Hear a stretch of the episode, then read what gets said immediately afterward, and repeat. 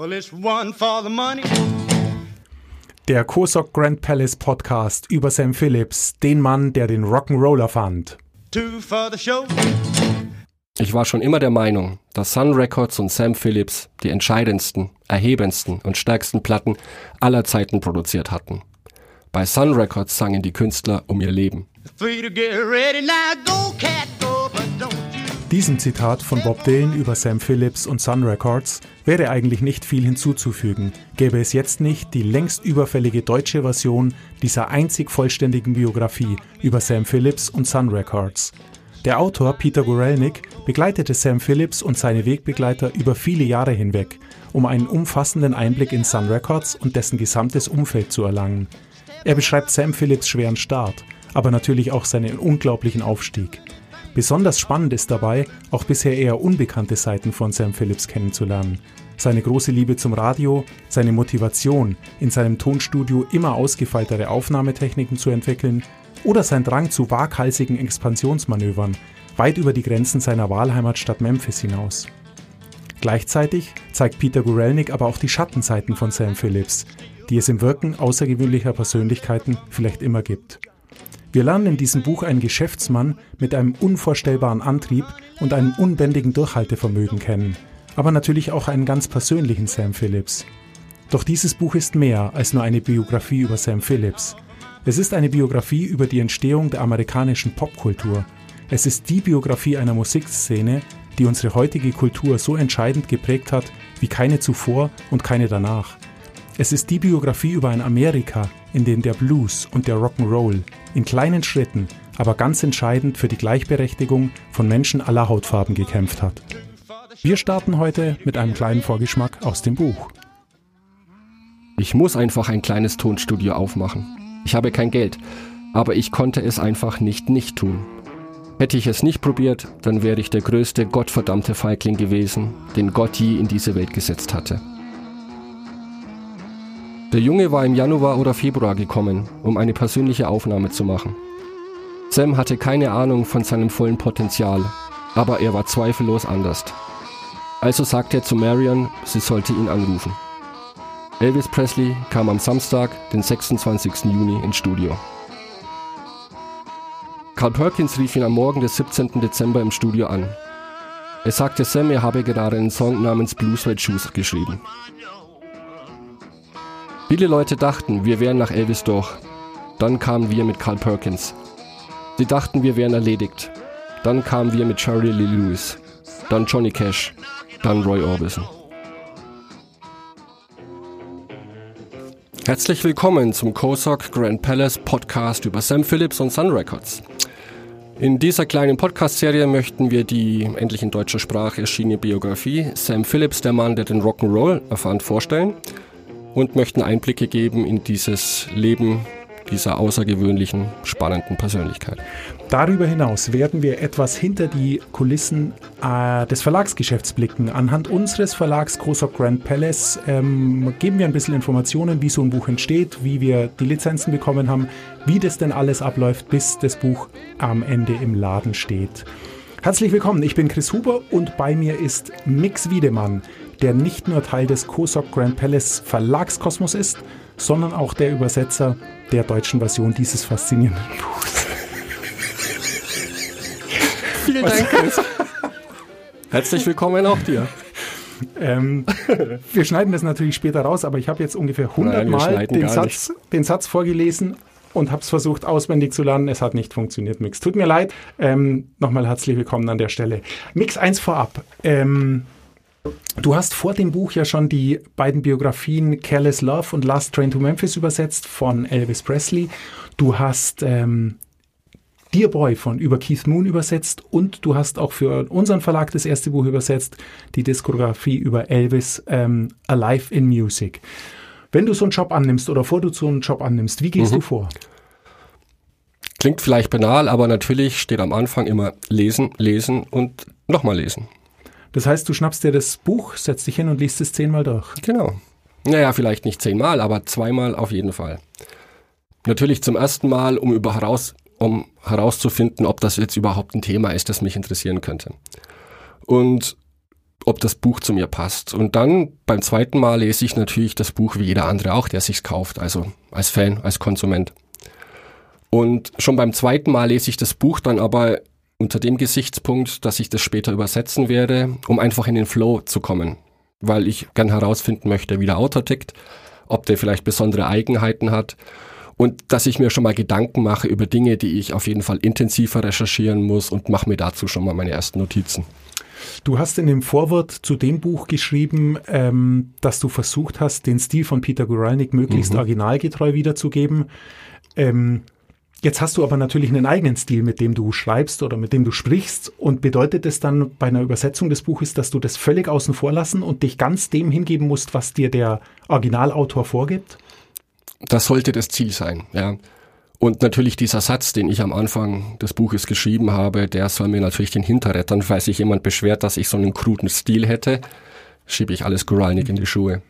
Ähm, und jeder, der vielleicht auch die Elvis-Biografien schon gelesen hat oder ein anderes Buch von Guralnik, der weiß, dass er schon einen ganz speziellen Stil hat. Sehr, sehr untypisch für einen Amerikaner. Also er schreibt sehr ausschweifend, eher bombastisch, ellenlange Sätze.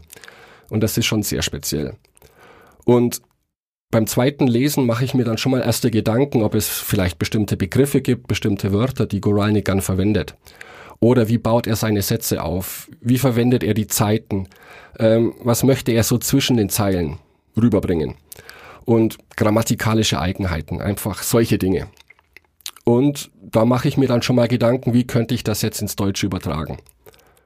Und dann ist natürlich im Hinterkopf immer bei mir, beim zweiten Lesen, gibt es Dinge, die ich recherchieren muss, die mir völlig unbekannt sind. Und was jetzt Sun Records angeht, sind das definitiv Aufnahmeverfahren der 40er, 50er Jahren, Radiotechnik. Wie funktioniert ein Radiosender? Wie funktioniert ähm, das ganze Lizenzwesen? Davon hatte ich überhaupt keine Ahnung. Aber da recherchiere ich natürlich Internet, lese weitere Bücher dazu, trage alles in mein Notizbuch ein und habe dann so eine Basis, wenn es ans tatsächliche Übersetzen geht.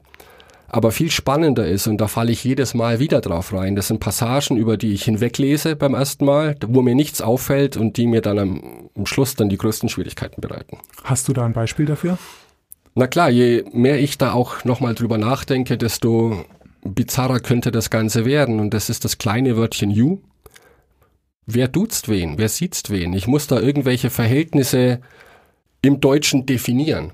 Ja, und da ist natürlich viel Interpretation gefragt wie hat Sam mit Elvis gesprochen? Hat Sam du zu ihm gesagt im Deutschen und hat Elvis vielleicht sie Mr. Phillips gesagt?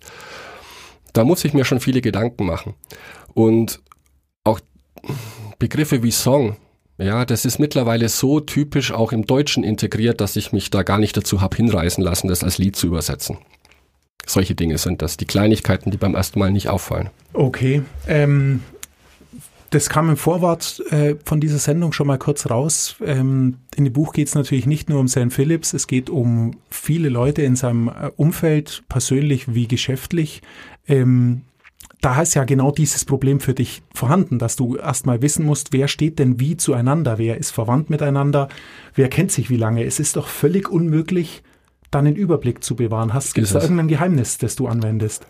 Das Geheimnis ist eine crazy wall, auch wenn das jetzt Crazy Wall ist ein blödes Wort. Ja, aber wenn eine Person zum ersten Mal in einem Buch vorkommt, dann notiere ich mir den Namen und lege einen Steckbrief an. Wie hat er ausgesehen oder sie? Welche Charaktereigenschaften? Welchen Beruf? Wie hat Sam ihn kennengelernt? Um einfach da auch im Laufe des Buchs nie den Überblick zu verlieren, weil manche Personen kommen in Kapitel 2 vor, tauchen dann 30 Jahre später wieder auf, als sie sich dann wieder treffen. Und da muss ich schon sehr genau wissen, welches Verhältnis hatten Sie damals, welches Verhältnis haben Sie heute, um nicht nur die Du-Sie-Problematik lösen zu können, sondern vielleicht auch bestimmte Untertöne in der Sprache, wie sie miteinander kommunizieren, ob sie sich gemocht haben oder nicht, um das eben treffend im Deutschen dann rüberzubringen. Ah, die Crazy Wall, das klingt gut. Hast du davon zufällig mal ein, zufällig mal ein Foto gemacht? Dann könnten wir das in die Notizen zur Sendung nehmen. Nee, habe ich noch nicht, aber wenn ich es noch finde, dann ziehe ich sie gerne wieder raus. Aber das kann man natürlich nicht in der Wohnung hängen lassen. Da darf man keine Besucher mehr empfangen. wenn du anfängst zu übersetzen, ähm, ist es ja jetzt in unserem Beispiel eine völlig andere Zeit, eine ganz andere Epoche. Ähm, hast du irgendeine Technik oder irgendein Ritual, mit, der, mit dem du dich eingroovst auf die Zeit, um so ein bisschen den Flow zu kriegen dafür? Na klar. Ähm, erstens mal, um in den Flow zu kommen und zweitens macht es natürlich auch Sinn und macht riesigen Spaß. Also ich habe mir den Sun-Katalog von A bis Z durchgehört, ähm, dank der tollen Aufarbeitung von Bear Family. Ähm, und das mache ich natürlich jetzt nicht nur, um mich in das Memphis der 50er Jahre und den Blues hineinzuversetzen. Ähm, nein, nein, ich habe dazu jetzt keine Flasche Whisky getrunken, sondern wirklich nur Musik gehört. Und jeder, der das Buch lesen wird, wird auch feststellen, dass Guralnik über einen Song teilweise zwei, drei Seiten sich ergossen hat. Ähm, nicht nur welche Musiker beteiligt waren, sondern auch welches Feeling im Raum herrschte, welches Feeling der Song transportiert, wie Sam auf den Song reagiert hat, wie die Musiker reagiert haben. Das kann man sich schwer vorstellen, ohne den Song tatsächlich anzuhören. Und um da alle Nuancen zu kriegen, musste ich mir manche Songs wirklich im Endlosloop anhören und das ging dann so weit, dass ja, manche Songs sind einfach für immer verbannt. Oh, oh. Ja. Gut, ähm, du bist also in Stimmung zu arbeiten und das musst du jetzt ja auch irgendwann tun. Wie sieht das aus? Also nimmst du dir dann einfach Wort für Wort vor und schreibst es runter und übersetzt so von vorn nach hinten? Ja, ist eigentlich ganz einfach. Ja. Also ich fange vorne an und höre am besten Fall hinten auf und mache ein Wort nach dem anderen und einen Satz nach dem anderen. Ähm, was jetzt vielleicht interessant ist für jemand, der keinen Einblick hat, wie man so ein Buch übersetzt. Ähm, ich arbeite da mit speziellen Softwarewerkzeugen, die legen Datenbanken an, in dem jeder Satz den ich übersetze, vom Englischen ins Deutsche abgespeichert wird und den ich jederzeit wieder abrufen kann. Was blöd klingt, weil das nicht viel bringt, weil der gleiche Satz niemals wieder vorkommen wird. Aber natürlich Wörter, Begriffe, die ich dann recherchiert habe, wo ich mich mal entschieden habe, wie schreibe ich die überhaupt, die werden da abgespeichert. Und wenn ich mir nicht sicher bin, habe ich das Wort Aufnahmetechnik zusammengeschrieben oder als zwei Wörter mit Bindestrich dazwischen. Ein Mausklick genügt und mir wird das sofort angezeigt, wie ich mich vor vielleicht zehn Jahren dazu entschieden habe, weil das habe ich zum Glück schon begonnen, als ich die Elvis-Biografien übersetzt habe und das war jetzt vor 13 Jahren. Das heißt, du hast das englische Original vor dir, da steht Aufnahmetechnik, du klickst drauf und siehst sofort, wie du, ob du das schon mal übersetzt hast und wie du es übersetzt hast. Ganz genau. Das ist extrem hilfreich. Und nicht nur, dass ich sofort weiß, äh, bleib bei dieser Schreibweise, weil das gibt natürlich auch für den Leser ein einheitliches Bild, sondern ein zweiter Mausklick fügt mir das sofort in das Dokument ein und ich muss es nicht nochmal tippen. Und du kannst da auch ganze Phrasen dann nehmen, dass du ganze Liedtext, äh, Liedtitel äh, äh, nimmst oder sowas. Genau. Ich meine, Great Balls of Fire kommt in dem Buch, glaube ich, hundertmal vor und das jedes Mal zu tippen. Und auch, ja, es sind Banalitäten. Great Balls of Fire schreibe ich oft klein oder groß. Muss ich einmal definieren und damit ich das immer gleich verwende, habe ich keine Lust mir das zu merken, sondern füge das über einen Mausklick ein. Mhm. Mix, jetzt sind wir so weit, du hast jetzt Wort für Wort und Satz für Satz übersetzt, bist fertig. Wie viel Zeit ist vergangen? Mehr Zeit, als es dauert, das Buch zu lesen. Das habe ich befürchtet. ja, will ich auch ganz ehrlich sein. Ähm, die Tage, nachdem ich damit fertig war, wollte ich mich nicht mit dem Thema beschäftigen, obwohl mich natürlich viele Menschen gefragt haben, wie lange dauert sowas. Ähm, kann man jetzt auch so nicht sagen, weil an manchen Tagen nehme ich mir frei, an anderen Tagen arbeite ich die Nacht durch. Aber Sam Phillips hat jetzt 120.500 Sätze insgesamt. Und überschlagsmäßig schaffe ich 300 Wörter pro Stunde an guten Tagen. Das gilt aber nur für die reine übersetzerische Arbeit. Also wo ich mir dann wirklich nur überlege, welche Begriffe verwende ich, wie phrasiere ich, wie klingen die Sätze einfach gut und aufeinanderfolgend. Recherchearbeit ist da noch gar nicht mit eingerechnet. Und wenn man sich die Gesamtwortzahl ansieht und dann von 300 Wörtern pro Stunde ausgeht, sind wir bei bis zu 1400 Stunden rein Übersetzungsarbeit. Wow. Du hast mir aber jetzt noch ein Stichwort gegeben, wo ich nachhaken möchte. Oh je. Ähm, an guten Tagen schaffst du 300 Wörter in der Stunde. Stunde. Genau. Was heißt an guten Tagen? Heißt es, dass du nur an Tagen schreiben kannst, wo dich, wie soll ich sagen, die Musik küsst oder wo du einfach merkst, okay, ich bin super im Flow und an anderen Tagen lässt es sein? Das war meine Anfangsidee, als ich angefangen habe, Bücher zu übersetzen. Ähm, kennt wahrscheinlich jeder von uns. Man setzt sich hin, möchte etwas schreiben und bringt irgendwie seine Gedanken nicht strukturiert zu Papier. Auch wenn es beim Übersetzen vielleicht einfacher klingt, weil ja der Inhalt vorgegeben ist, aber dennoch muss man die richtigen Wörter finden. Und am Anfang war es tatsächlich so, dass es da Tage gab, da ging nicht viel, da konnte ich mich nicht richtig konzentrieren. Ich habe es dann gelassen. Und dachte, naja, morgen kommt die Muse, die küsst mich und dann läuft alles super. Und es ist eine ganz interessante Erkenntnis, weil genau das Gegenteil ist der Fall. Also wenn heute nichts geht und ich dann entscheide, heute geht nichts, ich höre auf, ich mache morgen weiter, dann geht definitiv auch morgen nichts und übermorgen nichts und über übermorgen nichts. Was ich gelernt habe, ist zu sagen, ich muss dranbleiben. Und wenn ich mir, ich habe mir dann ein Pensum gesetzt. Ich sage mal, ich übersetze heute vier Stunden oder ich möchte 1200 Wörter schaffen. Und wenn nach den vier Stunden dann nur zehn Wörter auf dem Blatt Papier stehen, mein Gott, dann ist es so. Ich sitze aber die zehn Stunden, äh, die vier Stunden aus und versuche produktiv weiterzukommen, um im Flow zu bleiben. Okay, wow. Also die ähm, Muse muss ich selbst sein. Die kommt nicht und kann gern kommen. Ich gebe dann nachher auch meine Adresse bekannt. Ich warte. Ja. Okay, das klingt nach sehr viel Arbeit, die sich allerdings ähm, gelohnt hat. das denke ich auch, ja. Ohne das Durchhaltevermögen wäre das Buch nicht entstanden. Es wäre sehr schade. Es ist fantastisch geworden. Ähm, wir sprechen schon die ganze Zeit über Sam Phillips Biografie, der Mann, der den Rock'n'Roll erfand, geschrieben von Peter Goralnik, übersetzt von Mix Wiedemann, der hier bei mir im Studio ist zu diesem Podcast.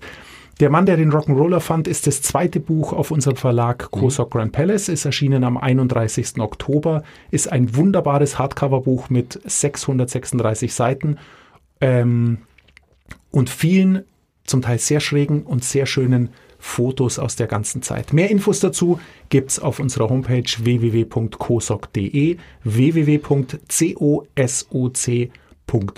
De.